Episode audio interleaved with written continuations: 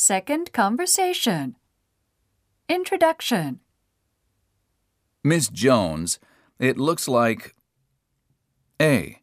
You don't have anything to worry about. B. We have a small problem. C. I might suggest you be hospitalized. Treating the patient on an outpatient basis. How are you feeling? I feel stronger and I'm not urinating as often, but my hands and feet feel the same. Here is what we found out. It seems that the trouble with your hands and feet is due to a neuropathy due to the diabetes. The neuropathy may improve in time if we can control your blood sugar.